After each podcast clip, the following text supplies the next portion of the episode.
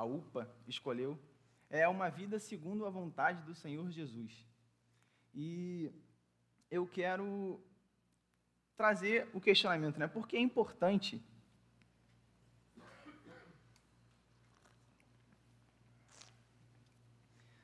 Por que é importante a gente refletir sobre uma vida segundo a vontade do Senhor Jesus? E pensando sobre isso, refletindo sobre isso, me veio a lembrança de nos dias, por exemplo, em que nós vamos para a praia e a gente vê aquele céu, aquele tempo que está nublado. E a gente pensa assim, ah, não vai, a gente não vai se queimar não, não precisa de protetor solar. E você vai para a praia, aquele tempo está até nublado, não está com muito sol. E quando você chega no final do dia, ou então logo após chegar em casa, depois da praia, você se sente já ardido, o seu corpo já está todo vermelho e você se arrepende de não ter passado protetor solar. É, você negligenciou por achar que não ia se queimar. E da mesma forma na nossa vida, quando nós negligenciamos a palavra de Deus, quando nós não buscamos viver uma vida de acordo com a vontade do Senhor Jesus, a gente vai se queimar. É, quando a gente vive a vida debaixo do sol, como o autor de Eclesiastes fala durante todo o seu livro, e nós vamos refletir com base no livro de Eclesiastes nesse momento, nesta mensagem, a gente viver a vida debaixo do sol, sem estarmos protegidos da palavra de Deus, nós iremos nos queimar. Então eu quero convidar vocês a abrirem as Escrituras em Eclesiastes 3, verso versos 9 a 15.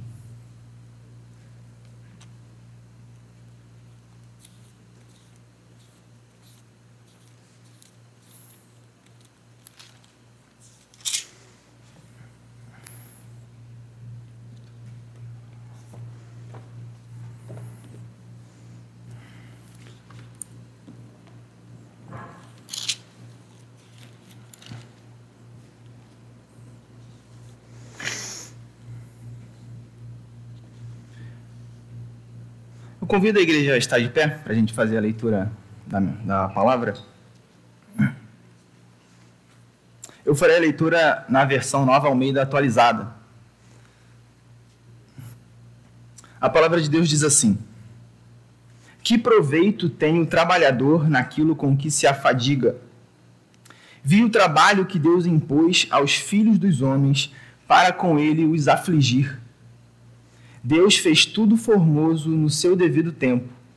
Também pôs a eternidade no coração do ser humano, sem que este possa descobrir as obras que Deus fez desde o princípio até o fim.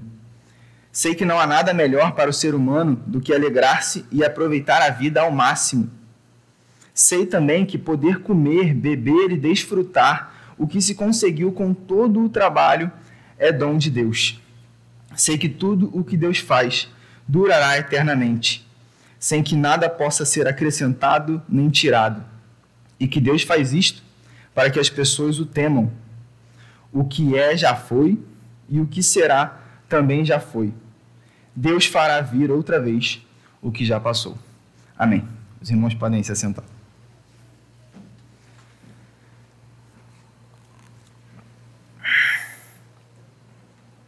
Bom, inspirado no tema da UPA,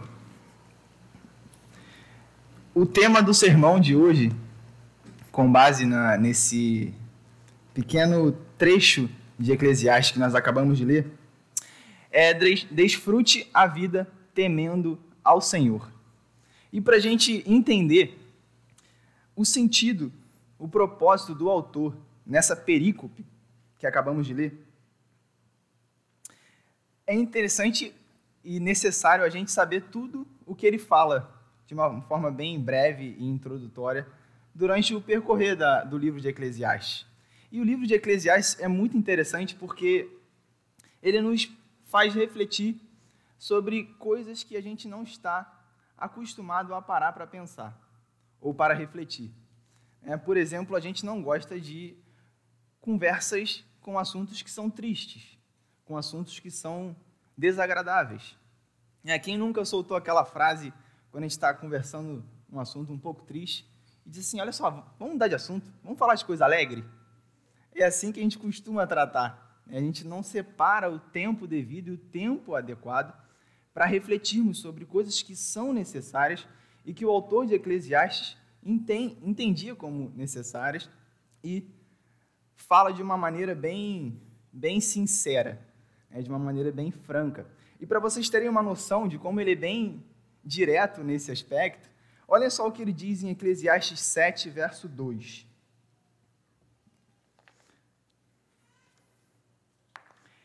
Melhor é ir à casa onde há luto do que ir à casa onde há banquete, pois naquela se vê o fim de todas as pessoas e que os vivos o tomem em consideração. Eu nunca vi alguém falar isso. É que é melhor você ir num velório, por exemplo, do que você ir numa festa. E o autor de Eclesiastes ele deixa isso aqui bem claro. É melhor estarmos numa casa de luto do que num banquete. Porque na casa de luto a gente está enxergando o nosso fim. E a mensagem de Eclesiastes não é uma mensagem desesperançosa, mas é importante a gente entender essa conversa bastante franca que o autor de Eclesiastes escreveu para os seus leitores. Isso me leva a refletir sobre a maneira como nós temos preparado os mais jovens, né, as gerações mais novas, sobre a realidade da vida. Será que a gente tem conversado com as gerações mais novas sobre os desafios que o mundo irá impor a eles? Será que a gente tem demonstrado a, aos adolescentes, aos pré-adolescentes, aos jovens também, e até mesmo às crianças, mas é claro, sempre na devida medida, sobre esses desafios que eles irão passar, né, que o autor de Eclesiastes é como se ele estivesse dizendo assim para a gente: olha só, tudo é vaidade. Né, ele realmente diz isso, literalmente, e a gente vê logo no segundo verso do primeiro capítulo: vaidade de vaidades, diz o pregador. Vaidade de vaidades, tudo é vaidade.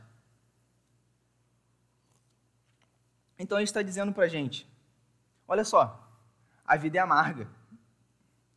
Às vezes a gente desfruta de coisas boas da vida, mas quando a gente menos percebe, vem uma tragédia. A gente vê pessoas boas morrendo, a gente vê coisas boas acontecendo com pessoas ruins e coisas ruins acontecendo com pessoas boas. Será que a gente tem trazido essa conversa franca com as gerações mais novas? Será que a gente não tem protegido demais, às vezes, ele dentro do, de uma proteção amorosa, amável, com boa intenção? Mas o autor de Eclesiastes me fez refletir sobre essas questões. E eu creio, com base na palavra de Deus, especialmente aqui no livro de Eclesiastes, que a gente deve mostrar às gerações mais novas a realidade que eles irão enfrentar no mundo e demonstrar em quem eles devem se agarrar Onde deve estar a esperança deles? A esperança nossa está em Cristo Jesus. Né? No mundo tereis aflições, mas tem de bom ânimo, pois Cristo venceu o mundo. Será que a gente tem ensinado isso a eles? E demonstrado que essa também é a nossa esperança? Ou será que o nosso coração está em outras coisas antes do que no nosso Deus? Se a gente abrir a, a nossa Bíblia, logo na primeira página ou na segunda, existe aqui o tradutor da, da versão que era em latim para o português. O nome dele é João Ferreira de Almeida. Se vocês abrirem a Bíblia nas primeiras páginas, vai estar ali escrito, se vocês estiverem com a Almeida Revista atualizada, Nova Almeida atualizada, Almeida Revista corrigida, que normalmente são as, as versões que a gente utiliza na igreja presbiteriana. Aqui diz o tradutor, tradução de João Ferreira de Almeida. E eu me deparei com a história dele, achei muito interessante pois ele era católico, se converteu ao protestantismo com 15 anos de idade e aos 16 anos ele se empenhou em traduzir a Bíblia. E aos 16 anos ele havia traduzido todo o Novo Testamento. Vejam só como uma pessoa nova, com 16 anos de idade, já entregou a sua vida ao Senhor e já vivia com um propósito. Né? Ele viu a necessidade de pessoas, isso foi no ano de 1600 e 40 mais ou menos, foi nessa, nesse século de 1600. E eu, eu fiquei assim maravilhado com o exemplo de João Ferreira de Almeida, com 16 anos de idade apenas, já ter traduzido todo o Novo Testamento do latim para o português. Mas vamos agora saber aqui, entender também, quem foi, quem é o personagem principal de Eclesiastes. É o personagem principal de Eclesiastes que traz esses ensinamentos e essas reflexões foi o rei Salomão. E quem foi o rei Salomão? É, rei Salomão foi filho do rei Davi. E a gente já está falando aqui que ele era um rei. Então, o povo vivia numa monarquia. E dentro dessa monarquia, Salomão, dentro de toda a história, na realidade, do povo de Deus, Salomão foi o primeiro a construir um templo do Senhor. Né, o povo já estava habitando na terra prometida, na terra em que o povo de Deus havia recebido essa promessa de habitar por lá, enquanto eles não habitavam na terra prometida, o povo adorava a Deus no tabernáculo, né, que era semelhante a uma tenda, não era fixo como, fixa como um templo. Então, o rei Salomão foi um homem que, dentro desse contexto, por ser um rei, era um homem também que deu muitas festas. Ele observou toda a vida das pessoas, inclusive a vida dele, ele já era um homem experiente. Vejam só o que ele diz no verso, nos versos 10 e 11 do capítulo 2. Tudo aquilo que os meus olhos desejaram, eu não lhes neguei, nem privei o meu coração de alegria alguma, pois eu me alegrava com todas as minhas fadigas, e isso era a recompensa por todas elas.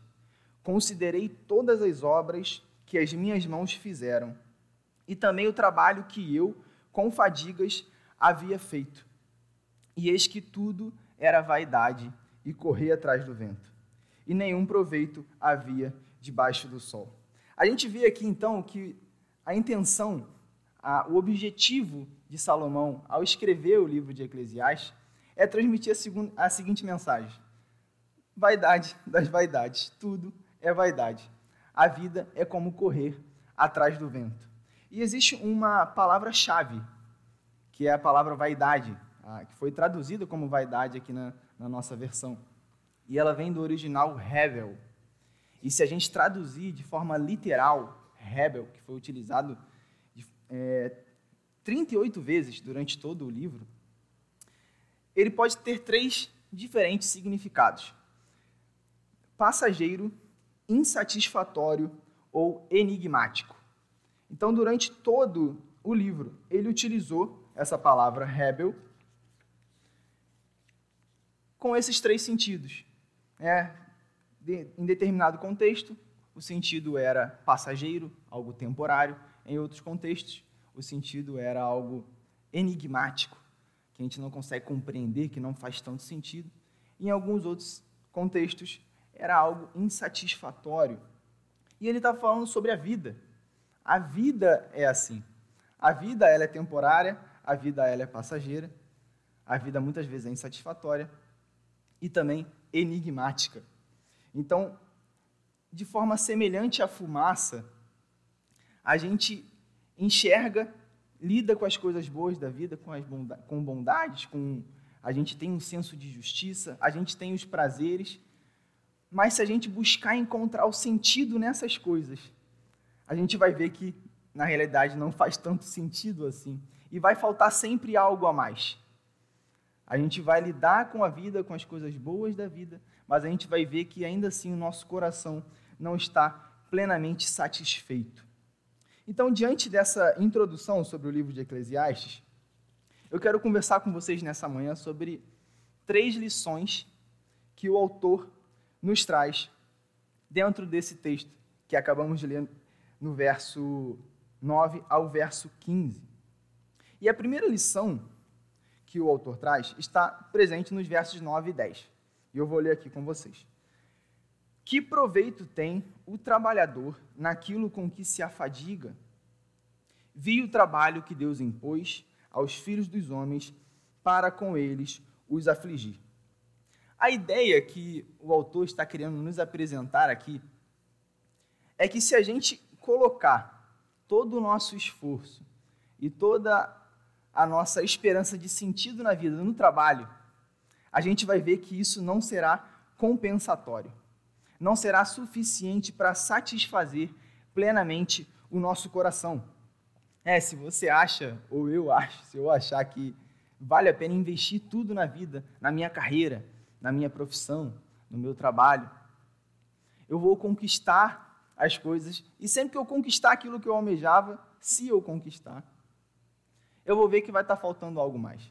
E normalmente é assim na vida. Né? A gente tem os objetivos desde a juventude, os sonhos. Né? Eu, por exemplo, tinha um sonho de ser jogador de futebol, mas eu vi que era muito difícil, né? era muito improvável. Então eu pensei, ah, vou, vou seguir a carreira do direito, quero ser um advogado. Então minha primeira meta foi o quê? Passar na faculdade. Né? Conseguir passar para a faculdade. Aí você está lá na faculdade, você tem a meta de concluir a faculdade.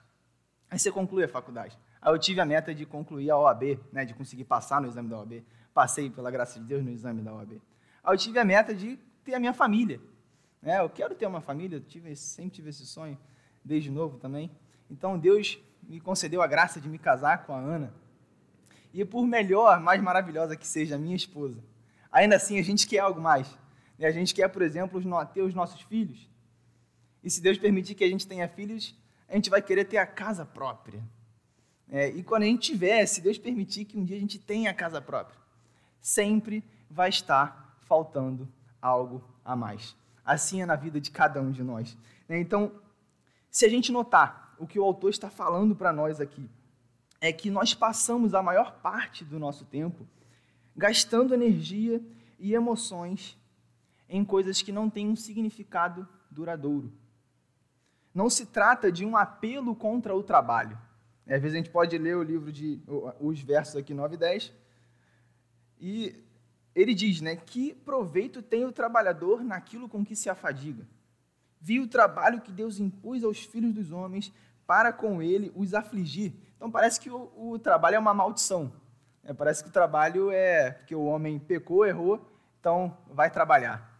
É, mas não é, não é essa, não é esse o sentido que o autor está dizendo aqui.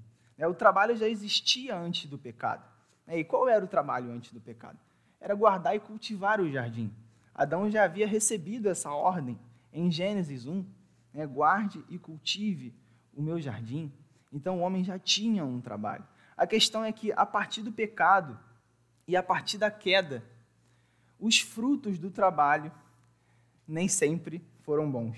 Né? Quando Adão pecou e Eva pecou também, Deus proferiu algumas maldições a eles em virtude desse pecado.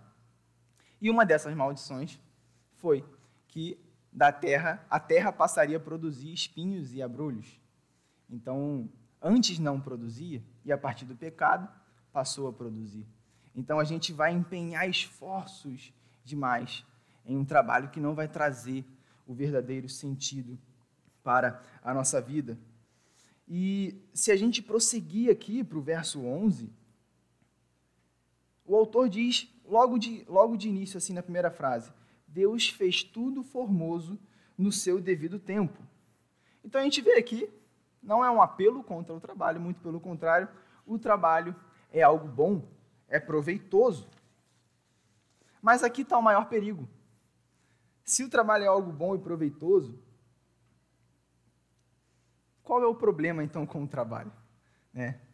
Essa reflexão que eu estou tentando aqui mostrar para vocês é que muitas vezes nós procuramos em coisas criadas por Deus o significado da nossa vida, encontrar ali a segurança da nossa vida, encontrar ali a alegria na nossa vida. E se a gente parar para pensar, por exemplo, eu estou começando agora a aprender um pouco sobre investimentos é, e sobre ações, renda variável, renda fixa. E aí você começa a viajar, começa a gostar do assunto, pelo menos eu estou gostando e aprendendo. E quando eu menos me dou conta, o meu coração está demais naquelas coisas. Nossa, se eu conseguir investir, e se eu conseguir juntar um dinheiro, e se eu conseguir hum, talvez comprar algumas coisas que eu pretendo. Né? A gente começa a colocar o nosso coração nessas coisas e colocar a nossa esperança nessas questões. Né? E a gente pensa, né? Não, é para trazer uma segurança para a minha vida. E não é errado a gente administrar bem o dinheiro. Muito pelo contrário. Nós devemos ser sábios com o dinheiro. O problema é quando nós colocamos as nossas expectativas nessas coisas antes do que no nosso Deus. A maioria dos irmãos aqui devem se lembrar ou conhecer pelo menos essa história, os mais novos, por exemplo. Eu não era vivo na época. No ano de 1990, houve um confisco da poupança. Né? 80%, me parece, pelo que eu estava lendo, né? para entender um pouquinho melhor sobre esse contexto histórico. 80% do valor do dinheiro das pessoas que era investido, que estava numa poupança ou em demais aplicações financeiras, foi retido pelo governo. E o Sérgio, meu sogro, até comentou comigo nessa época né, que tinha um conhecido dele que tirou a própria vida quando descobriu isso. E muitas outras pessoas também tiraram a sua própria vida. Outras sofreram infarto. Vocês conseguem ver aqui o perigo de nós colocarmos as nossas esperanças, a nossa expectativa nessas coisas antes do que no Senhor? Então, a primeira lição que o autor de Eclesiastes nos ensina é que colocar as nossas expectativas nas coisas criadas é tolice. A gente não deve esperar essas, é, esperar significado nessas questões. E não somente sobre dinheiro, é né, sobre diversas coisas na vida. Às vezes, se a gente não tomar o devido cuidado, a gente está colocando a nossa esperança ali.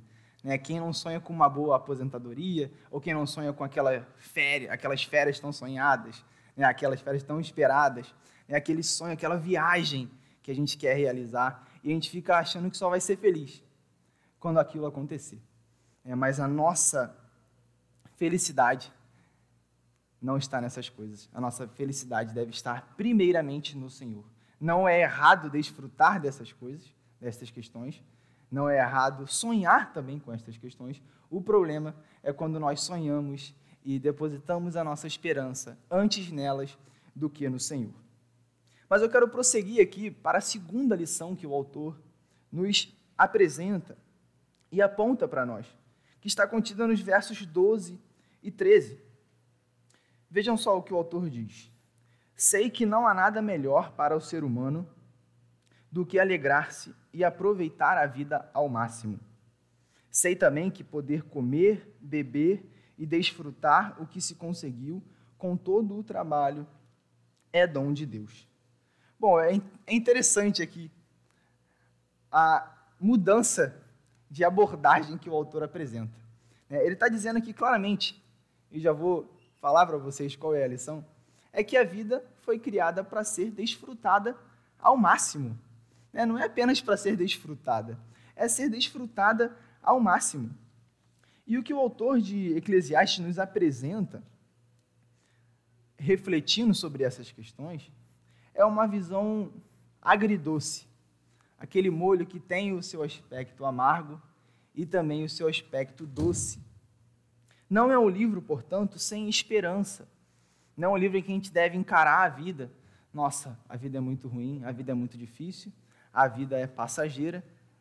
Então vamos aceitar essa realidade e nos conformarmos com isso. E não vamos desfrutar e colocar os nossos corações nessas coisas, não. Mas não é isso que o autor está dizendo em seguida. Né? Ele está dizendo para que a gente aproveite a vida ao máximo. Né? Não há nada melhor para o ser humano do que alegrar-se e aproveitar a vida. E ele está falando aqui justamente sobre a graça comum do Senhor. É um, um, um conceito constantemente abordado aqui durante as mensagens, de graça comum. Né? O que é a graça comum? É a graça de Deus manifestada sobre a vida de todos, os justos e os injustos. Se a gente parar para pensar, Deus não criou o mundo apenas com aquilo que é necessário para a nossa existência. Ele poderia nos sustentar até hoje apenas com o maná, que ele sustentava o povo no deserto. É uma comida que agora não sei dizer como que era o gosto, mas uma comida que não devia, não devia ter tanta graça assim. É, e Deus poderia nos sustentar apenas com isso. Mas não, Deus criou um mundo repleto de diversidade, de beleza, de deleite. E Ele criou esse mundo repleto dessas coisas para que a gente pudesse ver o nosso Deus também nessas coisas. Um Deus que é criativo, um Deus que se alegra, que se regozija, um Deus que se deleita com a sua criação, como a gente vê em Gênesis 1, após ele criar toda a criação, Deus olhou para tudo aquilo e ele viu que era bom, né? Como se ele tivesse parado e observado, nossa, tudo isso daqui que eu criei é bom e maravilhoso. E assim também deve ser a nossa visão sobre a vida. A gente deve desfrutar as coisas boas da vida.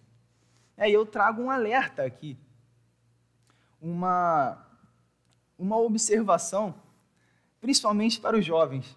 É, eu, na minha adolescência, eu pensava assim, eu sou nascido e criado na igreja, o pastor Vladimir comentou que meu pai é pastor, mas eu pensava assim, ah, eu vou, eu vou curtir a vida, aproveitar a vida ao máximo, e depois eu vou dedicar a minha vida ao Senhor. É, esse era o meu pensamento quando eu era mais novo.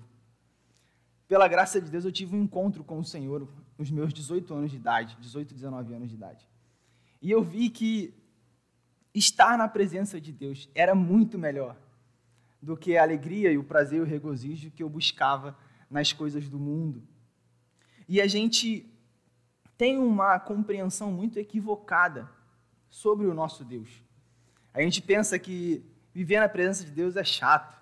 É chato ir para a igreja, é chato ler as escrituras, é chato às vezes ter um relacionamento com Deus. Mas não é isso que o autor está mostrando aqui para nós. É, viver na presença de Deus não nos impede de desfrutarmos a vida. E o melhor de tudo, desfrutar do próprio Senhor. Olha só o que diz o Salmo 16, verso 11.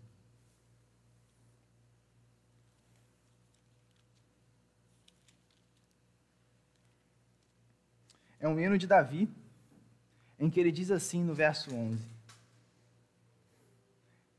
Prestem bastante atenção. Tu me farás ver os caminhos da vida. Na tua presença há plenitude de alegria.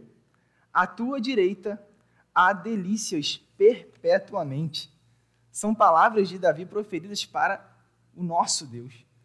A gente vai experimentar as melhores alegrias, o melhor regozijo na presença de Deus.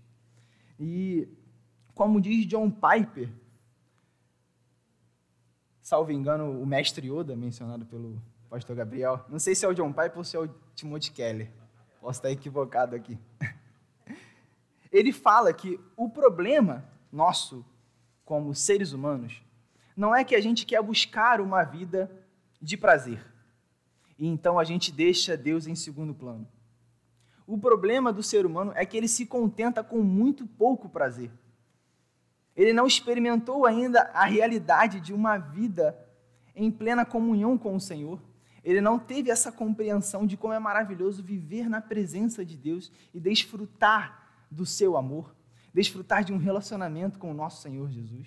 E por isso ele prefere se contentar com as coisas criadas,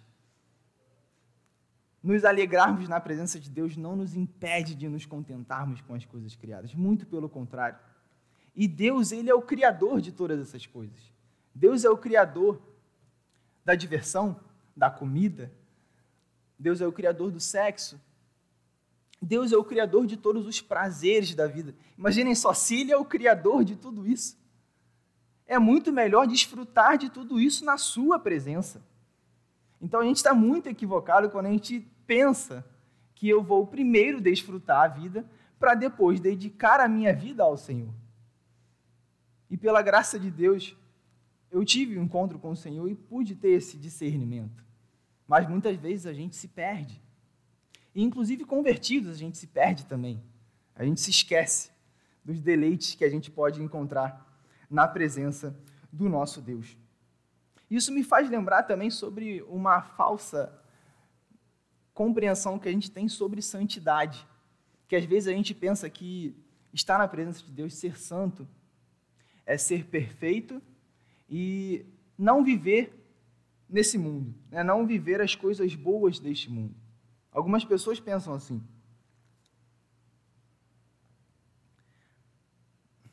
Mas se a gente parar para pensar, por exemplo, no, lá em Êxodo, quando Deus ordenou que construíssem um tabernáculo, havia alguns instrumentos, alguns objetos que eram utilizados dentro do tabernáculo.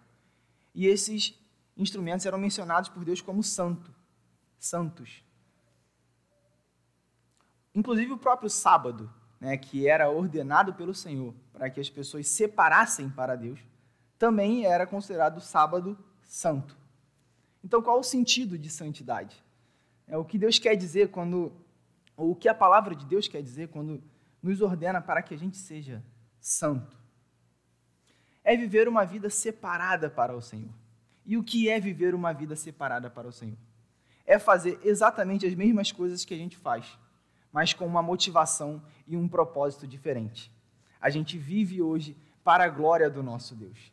É, se a gente tem uma profissão e a gente se converte, a gente não tem que, se a gente é um cantor e se converte, não tem que se tornar um cantor gospel necessariamente normalmente fazem essa, essa, essa comparação, né? ou então julgam um cantor que se converteu, aí ele não se tornou um cantor gospel, a pessoa pensa assim, ah, então ele não, se converteu, não. Mas normalmente é só com cantor, né? porque um advogado se converteu, ele continua advogado e ninguém questiona. É, um médico se converteu, ele não tem que ser médico dentro da igreja, pode ser médico em qualquer lugar. E assim com todas as demais profissões. Ser santo é vivermos a nossa vida comum, vivermos a nossa vida debaixo do sol, mas com uma motivação diferente das demais pessoas. Vivemos para a glória do nosso Deus. É, e o exemplo que eu costumo mostrar para os adolescentes na, nas aulas é sobre futebol. É, o meu time, por exemplo, Vasco da Gama venceu ontem. Está sendo difícil ele vencer. Venceu e hoje, só no caminho para cá, para a igreja, já vi duas pessoas com a camisa do Vasco na rua. E por que, que as pessoas vestem a camisa do seu time? Para mostrar a grandeza do seu time, para mostrar o quanto o seu time é grande. Né? Se você veste, eu, por exemplo, se eu for viajar para fora do Rio, aí que eu vou levar a camisa do Vasco mesmo, porque lá não vai ter tanto Vascaíno, eu quero mostrar o meu time, né? eu quero mostrar que eu sou Vascaíno. Né? A gente quer, então, glorificar, se a gente parar para pensar, a gente está glorificando esse objeto de amor nosso. E a gente quer mostrar a grandeza daquilo que a gente ama. E viver uma vida para a glória de Deus é mostrarmos aos nossos amigos e amigas, parentes, o quanto o nosso Deus é maravilhoso. É a gente compartilhar com eles a maravilha de viver uma vida na presença de Deus. Mostrarmos a eles o quanto é maravilhoso vivermos um relacionamento com o Senhor, o quanto é maravilhoso fazermos parte do corpo de Cristo Jesus estarmos aqui presentes na igreja, adorando ao Senhor. Não é um sacrifício adorar o Senhor, ouvir para a igreja, não, é um privilégio. É maravilhoso a gente estar aqui como igreja, adorando e ofertando um culto de louvor e adoração ao nosso Deus. Esse é o significado de uma vida santa. É que a gente não tenha o significado, o significado equivocado do que é ser santo. E talvez você esteja se perguntando, é, quando a gente lê esse, esses dois versos aqui, versos 12 e 13, eu me trouxe esse questionamento. É porque o autor está dizendo assim: viva a vida ao máximo. É, e essa foi a lição que eu mostrei para vocês, inclusive, a segunda lição do autor, que a gente deve desfrutar a vida ao máximo. Será que isso aqui é um, aquela filosofia carpe diem? É, vamos quem já viu aqui ou já ouviu falar daquele, daquele filme Curtindo a Vida Adoidado? É, vamos curtir a vida, então, de uma forma totalmente libertina, de uma forma em que a gente não tem responsabilidade alguma. O mais importante é o prazer, né? o mais importante é ser feliz. Mas não é essa a intenção do autor, não é essa a sabedoria que ele apresenta.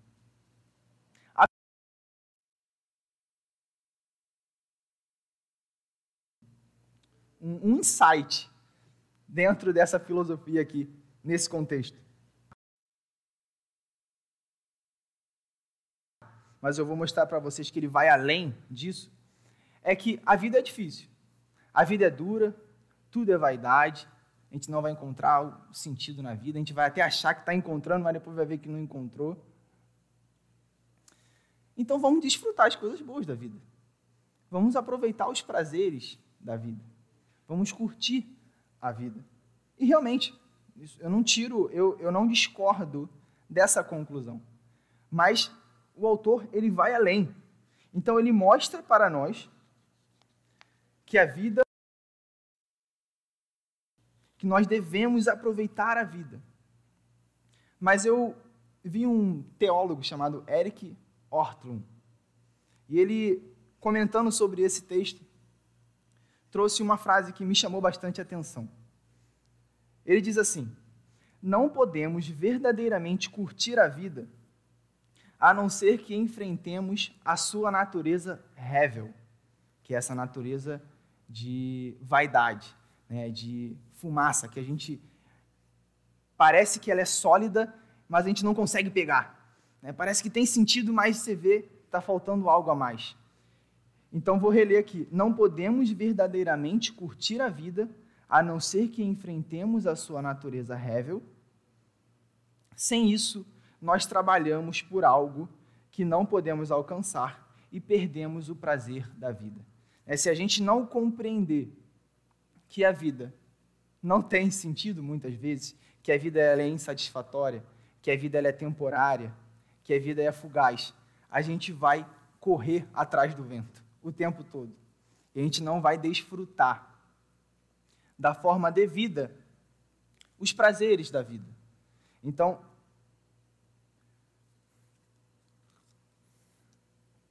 nós só poderemos aproveitar a vida corretamente se não perdermos de vista o gosto amargo que ela tem também.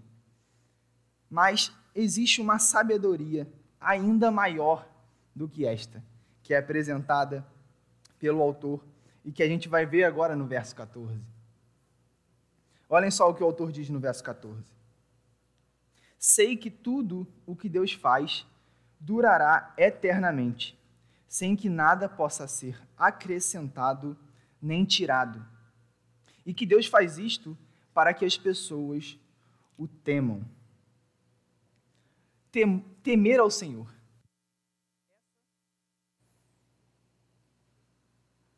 Meu, está ouvindo? Está normal. O temor ao Senhor é o tema final e amarrador de todo o livro de Eclesiastes. Não é apenas nessa perícope aqui que estamos estudando. Se a gente for lá no final, nos últimos versos do capítulo 12, o último capítulo de Eclesiastes, no verso 13 ele diz assim: De tudo o que se ouviu, a conclusão é esta: tema a Deus e guarde os seus mandamentos. Não se trata, portanto, de aproveitarmos a vida adoidados. Não se trata de uma de um deleite da vida, de um proveito das coisas boas da vida desconectados com a palavra de Deus, desconectados ou fora da presença de Deus, sem estarmos debaixo da presença do nosso Deus. Então, a terceira e última lição que o autor nos apresenta é justamente o tema da mensagem, que a gente deve desfrutar a vida temendo ao Senhor. É o que ele fala no final do verso 14. Deus faz isto para que as pessoas o temam. E por que isso é tão importante? Entendermos isso. Né? As coisas boas da vida e as coisas ruins. Ele começa nos versos 9 e 10, falando sobre a vaidade da vida. A vaidade de buscarmos propósito e significado no trabalho ou nos nossos sonhos. Mas em seguida ele fala sobre aproveitarmos a vida, sobre curtirmos os prazeres da vida. E tanto as coisas ruins da vida, quanto as coisas tanto as coisas boas da vida quanto as coisas ruins foram criadas e permitidas por Deus para que as pessoas o temam. E o que o autor quer dizer com isso é que, por exemplo, quanto às nossas aflições, as tribulações que a gente passa durante a vida, o fato de que tudo isso é vaidade é como o rebel, é como uma fumaça, deve nos levar a nos humilharmos na presença de Deus, a confiarmos no Senhor, que é a nossa verdadeira rocha, a confiarmos naquele cujo amor, como cantamos no culto dessa manhã, é maior do que a morte. Era maior que a morte, mas o quê? Não me lembro agora.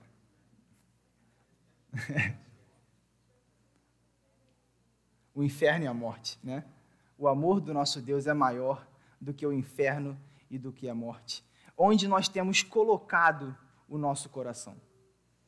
Nós temos colocado o nosso coração nas coisas criadas, ou nós temos colocado o nosso coração naquele cujo amor é maior do que o inferno e a morte, naquele que é eterno. A gente muitas vezes esquece disso e coloca o nosso coração em coisas temporárias, em coisas que não fazem sentido. E não depositamos toda a nossa esperança e todo o amor no nosso Senhor. Mas também em relação às coisas boas da vida. Né? As coisas boas da vida, a gente poderia encará-las apenas como um conforto. Né? A vida é difícil. A vida é muitas vezes é injusta. A vida não faz muito sentido. Então vamos curtir as coisas boas dela. Já que as coisas não fazem tanto sentido assim, já que a gente vai morrer, já que é tudo temporário, o nosso consolo está nessas coisas. Mas o propósito do Senhor não é que as coisas criadas e os prazeres da vida sejam um mero conforto. Aqui o texto está deixando muito claro. É para que as pessoas o temam. As coisas boas da vida são como vislumbres daquilo que iremos desfrutar durante toda a eternidade. Esse é o verdadeiro propósito do texto e de toda a Bíblia, e principalmente aqui no livro de Eclesiastes. As coisas boas da vida a gente não deve desfrutar apenas como um conforto, um consolo, porque estamos sofrendo e porque acontecem injustiças e a vida está difícil. Não, é além disso. Nós, como cristãos, devemos encarar os prazeres da vida como vislumbres das coisas que iremos desfrutar em toda a eternidade. É semelhante à entrada de um banquete, né, de um jantar. É, as coisas boas que estamos desfrutando aqui são apenas a entrada. Nós ainda iremos desfrutar de um maravilhoso banquete na presença do nosso Deus. E além desse banquete, nós estaremos face a face com o nosso Deus. Não haverá mais dor, não haverá mais aflições, e nós poderemos ter finalmente um relacionamento perfeitamente íntimo e pleno na presença do nosso Deus.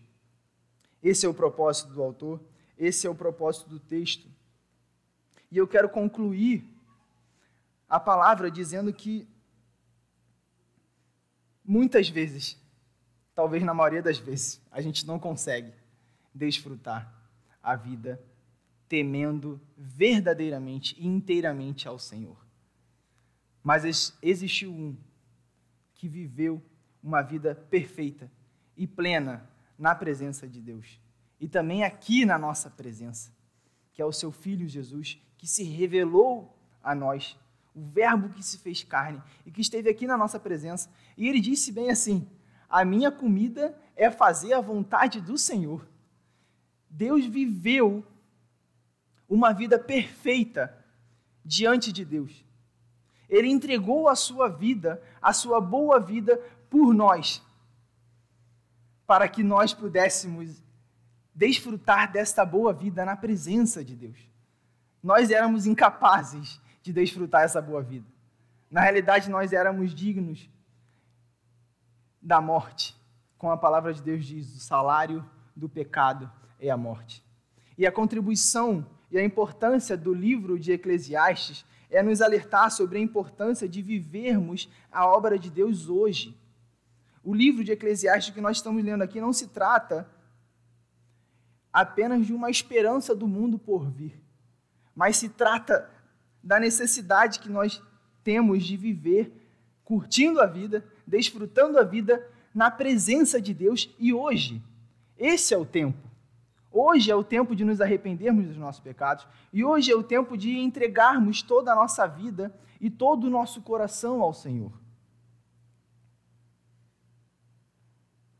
Eu quero desafiá-los a, a partir de hoje, continuar fazendo as mesmas coisas que vocês fazem durante a sua semana, mas agora com um motivo e com um propósito diferente. Temendo ao Senhor e vivendo para a sua glória. Que Deus nos abençoe nesse sentido.